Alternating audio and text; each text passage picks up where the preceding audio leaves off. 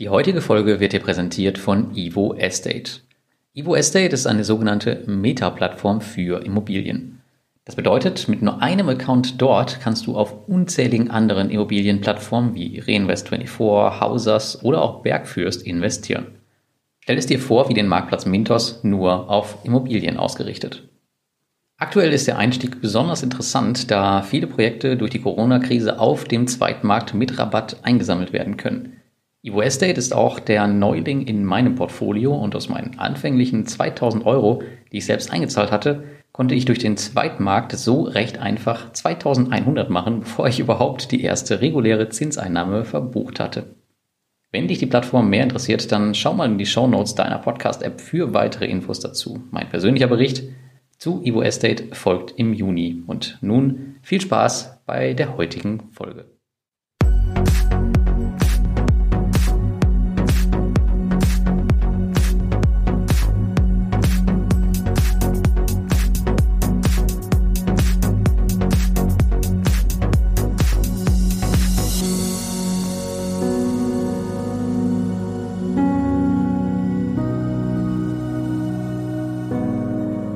Hallo und herzlich willkommen bei Passives Einkommen mit Peer-to-Peer. -Peer. Und heute geht es um Peerberry und die Frage, ob wir hier den heimlichen Peer-to-Peer-Gewinner der Corona-Krise haben.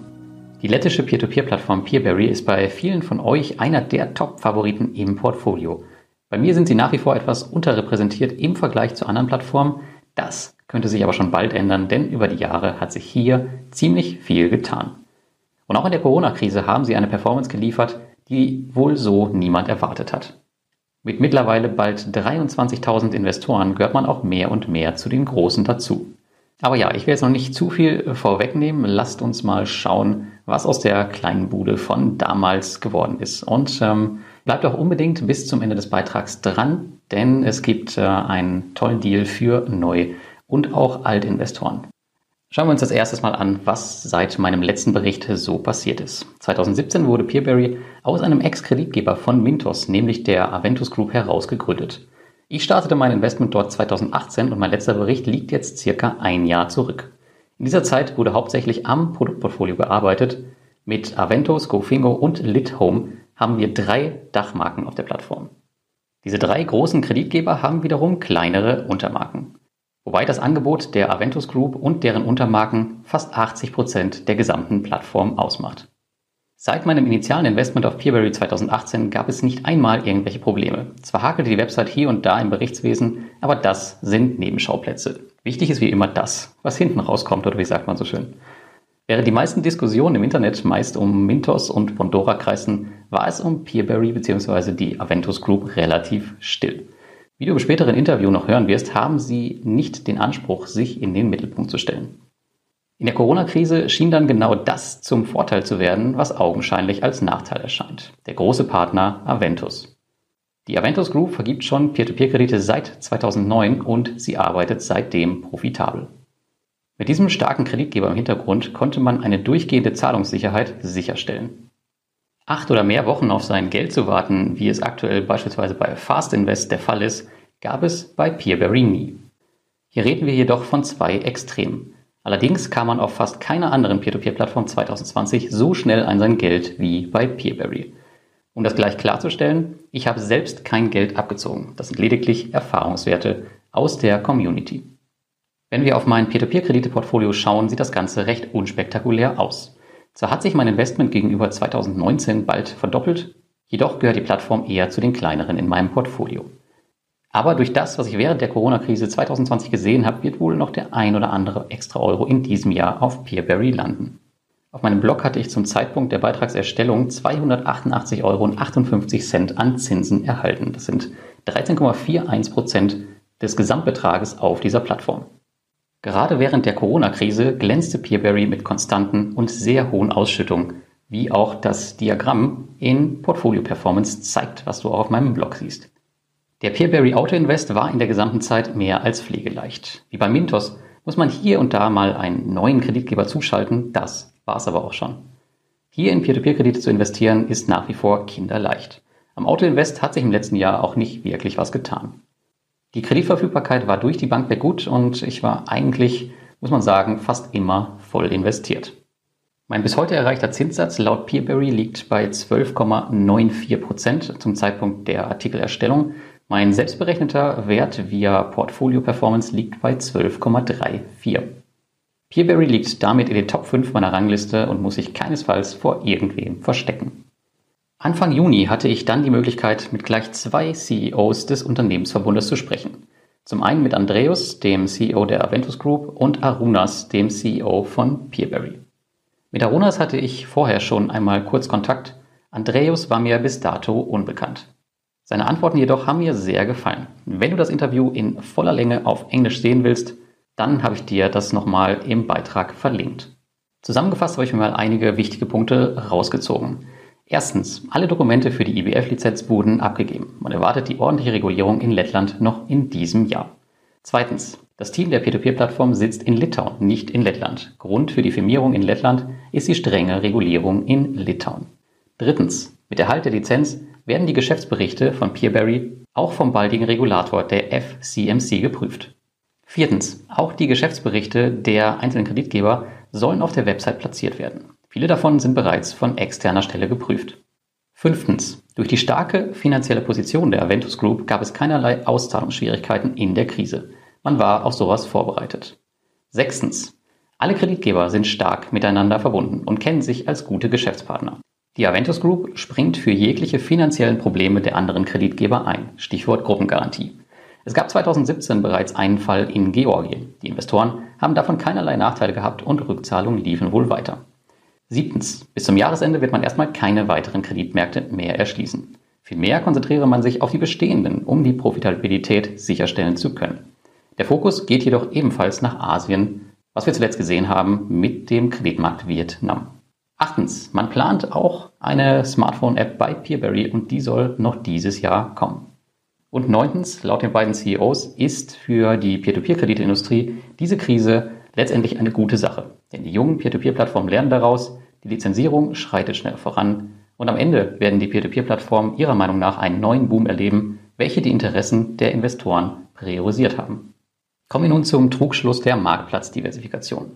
Peerberry wirbt 2020 immer damit, die Nummer zwei der Peer-to-Peer-Plattform in Kontinentaleuropa zu sein. Das finde ich persönlich ein bisschen unglücklich gewählt und viele Investoren sehen die Peer-to-Peer-Kredite-Plattform tatsächlich als Marktplatz. Der Peerberry versus Mintos Vergleich hinkt jedoch ganz extrem. Man verfolgt hier zwar mit mehreren Kreditgebern einen Marktplatzansatz, jedoch sind die meisten Kreditgeber der Aventus Group angeschlossen. Und dessen Volumen macht schon, wie eben erwähnt, etwas um die 80 Prozent aus. Von einem diversifizierten Marktplatz kann hier also nur sehr bedingt die Rede sein. Aber ist das denn nun ein Nachteil? Nicht unbedingt und das hat auch die Corona-Krise nochmal eindrücklich gezeigt. Mit seinem Marktplatz-Leitmodell und einer starken Unternehmensgruppe als Hauptkreditgeber konnte Peerberry die Krise bis heute meistern. Auch wenn die heiße Phase nun vorbei ist, kamen reine Marktplätze wie Mintos oder auch wie Ventor zeitweise gehörig ins Schleudern. Und Groupier überstand den Sturm, wie wir alle wissen, überhaupt gar nicht. Aber natürlich hängt man auf der anderen Seite stark an der Aventus Group. Ich würde also sagen, Peerberry ist eher ein Hybridmodell zwischen Mintos und Bondora. Jedoch mit allen Vorteilen eines Marktplatzes. Das bedeutet, dass sich die Verteilung auf der Peer-to-Peer-Plattform über die Jahre durchaus noch ändern kann und das auch schon in der Vergangenheit getan hat. Aber nur um das klarzustellen, wer hier mit den gleichen Diversifikationsabsichten wie auf Mintos investiert, ist am Ende total falsch gewickelt. Auch mir war das zu Beginn noch nicht so ganz klar, als die Peer-to-Peer-Plattform noch ganz neu war. Wenn man in diesem Jahr in Peer-to-Peer-Kredite investieren will, wird man früher oder später über Peerberry stolpern. Obwohl sie kein aggressives Marketing verfolgen wie andere, machen es viele positive Berichte im Internet möglich. Auch die Corona-Krise hat Peerberry im Vergleich zu anderen Peer-to-Peer-Plattformen eher geholfen als geschadet. Das kann man schon mal festhalten. Das Tief ist überstanden und die Kreditvergaben steigen wieder. Seit Groupier jedoch ausgefallen ist, sind Investoren vorsichtiger geworden.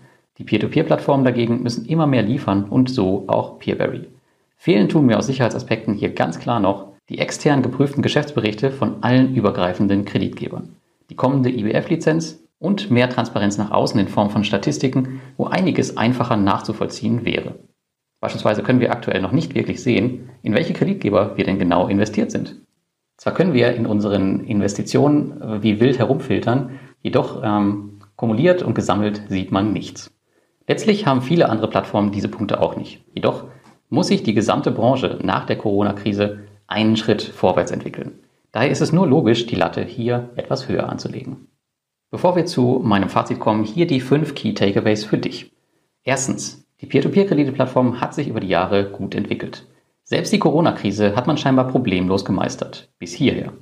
Zweitens, die Aventus Group hat einen ähnlich langen Track Record wie Bondora. Mit ihr steht und fällt auch die Peer-to-Peer-Plattform für Privatkunden. Drittens, Peerberry mit Mintos zu vergleichen, ist in meinen Augen nicht richtig. Zwar haben wir hier alle Marktplatzmöglichkeiten, jedoch sind wir viel zentralisierter unterwegs. Viertens, durch die Gruppengarantie verpflichtet sich die Aventus Group, Ausfälle aller Kreditgeber abzufedern, aber auch Investoren bei erhöhtem Bedarf auszuzahlen. Dafür wird, wie im Interview erwähnt, ein enormes Cash-Polster vorgehalten. Und fünftens, wie andere Peer-to-Peer-Plattformen auch, steht Peerberry vor der Regulierung in Lettland. Kommen wir zu einem kurzen Fazit. Bis die Peer-to-Peer-Plattform zu Bondora, Mintos oder Estate Guru in meinem Portfolio aufschließen kann, wird es wohl noch etwas dauern. Aber gerade die letzten Monate haben gezeigt, dass das kleine Team aus Litauen hier auf einem guten Weg ist. Das zeigen vor allem meine Beobachtungen in den Telegram-Gruppen und Communities. Mein primärer Kontakt bei Peerberry, Rita, nimmt sich extrem viel Zeit, um auf alle Fragen einzugehen. Wenn dich die Gruppe interessiert, dann habe ich dir die auch mal im Beitrag verlinkt und du wirst sehen, dass sie sogar ja, am Wochenende ähm, Beiträge beantwortet, egal wie spät. Und das ist echt, ja, sieht man nicht allzu oft. Bondora beispielsweise diskutiert überhaupt gar nicht in irgendwelchen Foren oder Gruppen. Ich kann ihren Ansatz durchaus verstehen, jedoch ist die Variante von Peerberry natürlich die deutlich sympathischere. Aber wir wollen mal schauen, ob sie das auch noch machen, wenn sie 100.000 Investoren haben. Mich würde es natürlich extrem freuen. Meine Peer-to-Peer-Kredite auf der Plattform werde ich also 2020 auch noch weiter aufstocken und ich bin sehr gespannt, wie sie sich in der weiteren Zeit entwickeln. Und ich gehe natürlich davon aus, dass sie sich so weiterentwickeln, wie sie es auch bis jetzt schon getan haben. Und bevor wir den Beitrag hier beenden, gibt es noch 50 Euro Bonusguthaben für Neu- und Altinvestoren. Alles, was du dafür brauchst, ist ein Peerberry-Konto und ein Kommentar unter dem Blogartikel. Der Blogartikel ist in den Shownotes verlinkt. Und in diesem Kommentar würde ich gerne von dir wissen, was du an Peerberry gut und was schlecht findest. Die Möglichkeit auf den Gewinn hast du noch bis zum 11.07. Wenn du noch kein Peerberry-Konto hast, dann wäre es natürlich voll cool, wenn du dich über meinen Link registrieren würdest und damit das Projekt Passives Einkommen mit Peer-to-Peer -Peer unterstützen würdest. Auch den Link dafür findest du in den Show Notes. Und was dich vielleicht auch noch als aktiver Investor interessieren könnte, es gibt ein Loyalty-Programm auf Peerberry. Hier hast du die Möglichkeit, bis zu 1% extra Rendite zu erwirtschaften, je nach Größe deines aktiven Portfolios. Also kommentiert fleißig den Beitrag, ich los die Gewinner aus und damit wünsche ich euch ein schönes Wochenende und bis zum nächsten Mal.